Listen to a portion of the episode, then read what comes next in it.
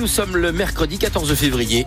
Bastia Munch présente le journal. Une Saint-Valentin pluvieuse aujourd'hui. Oui, avec euh, peut-être, ou alors vraiment pas sûr, euh, c'est possible. Il est probable. Rarement que nous puissions voir le soleil. Potentiellement. Potentiellement. Non, bon, allez, Sur rendez-vous. Voilà, c'est ça. Sur Il rendez-vous. faut un rendez-vous au restaurant avec le soleil. C'est ça. Euh, on le verra pas beaucoup. Hein, et il faudra prendre le parapluie, il pourra être utile. Par contre, il va faire super doux en Moselle aujourd'hui. Les températures attendues au meilleur de la journée, aux alentours de 12 degrés.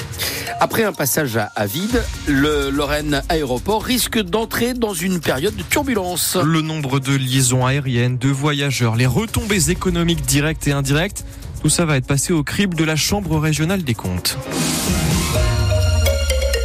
En fait, ce sont les trois aéroports de la région qui vont être euh, analysés, donc ceux de Vatry dans la Marne et de Strasbourg-Ensheim, en plus de celui de Gouin au sud de Metz. C'est la région qui a demandé ce rapport, elle qui subventionne le Lorraine Aéroport à hauteur d'un million et demi d'euros chaque année.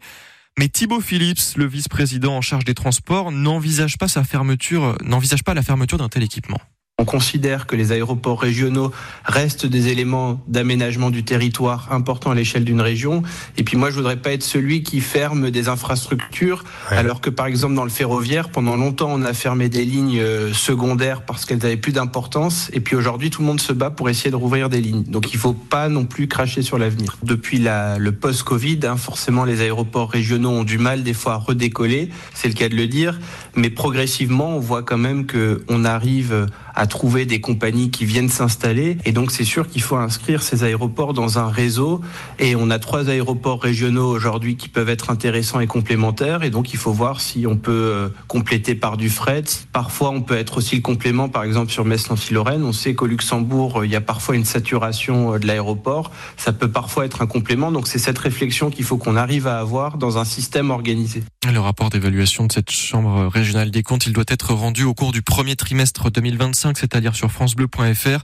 Et on attend aussi votre avis sur la question. Faut-il le garder, ce Lorraine aéroport? Est-ce qu'il est encore utile quand on voit que le nombre de passagers a été divisé par deux depuis le Covid? Vos témoignages, c'est dès maintenant 03 87 52 13 13.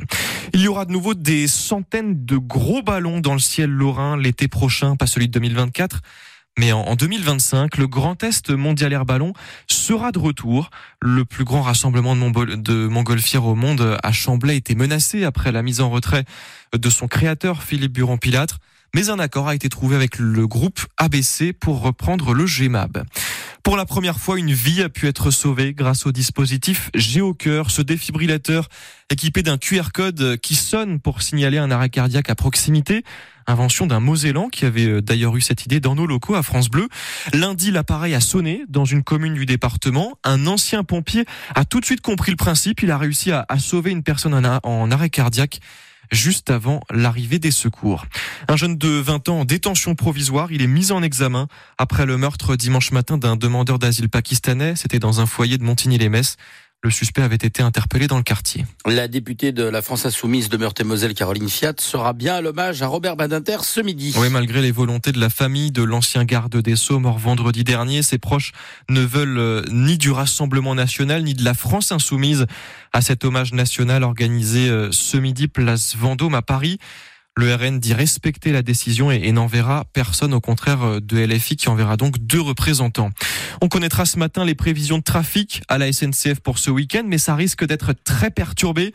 Les syndicats annoncent un, mouvement de grève très suivi chez les contrôleurs pour ces 17 et 18 février, les contrôleurs qui demandent notamment des hausses de salaire. L'hiver pluvieux a bien rempli nos nappes phréatiques. Leur niveau est globalement satisfaisant dans le pays. C'est ce que dit le BRGM qui surveille ces nappes toute l'année. Rien à voir donc avec la sécheresse historique il y a deux ans. Mais quand même, l'enjeu de préserver cette ressource, cet enjeu, il reste d'actualité. Des élus, des agriculteurs, des acteurs du secteur se sont réunis hier à Metz pour les assises de l'eau en Moselle. Dès 2026, ce sont les communautés de communes qui reprendront en charge cette gestion de l'eau et et plus euh, les communes comme c'est le cas en ce moment. Patrick Weiten, le président du, du département de la Moselle, plaide lui pour une gestion euh, carrément départementale. Le problème, c'est qu'aujourd'hui, la ressource, elle est naturelle. Donc, elle dépasse très largement les limites d'un territoire. Elle s'arrête pas à une frontière et puis elle commence à une autre. Et l'échelle départementale est une échelle qui est suffisamment importante, puisque c'est un million d'habitants, qui permettent de mutualiser les ressources et de tirer des canalisations pour ensuite alimenter la Moselle Sud à partir de la Moselle Est. Et puis, c'est des réseaux qui sont, pour certains, en situation assez dégradée, où il faudra encore investir beaucoup. Et le troisième point, c'est que tous les Mosellans payent tous le même prix de l'eau, ce qui est absolument pas le cas aujourd'hui. Et ça permettrait également une solidarité territoriale, et je parle en particulier aux directions de la ruralité, des toutes petites communes rurales qui euh, auraient le même service que les grands centres urbains, comme on a fait sur la fibre et comme on a fait sur euh, le service départemental et de secours à l'époque gérer le transport de l'eau au niveau du département. Est-ce que c'est une bonne idée? On va poser la question à notre invité dans 10 minutes, François Bigorre, le chef de projet à l'agence de l'eau Rameuse.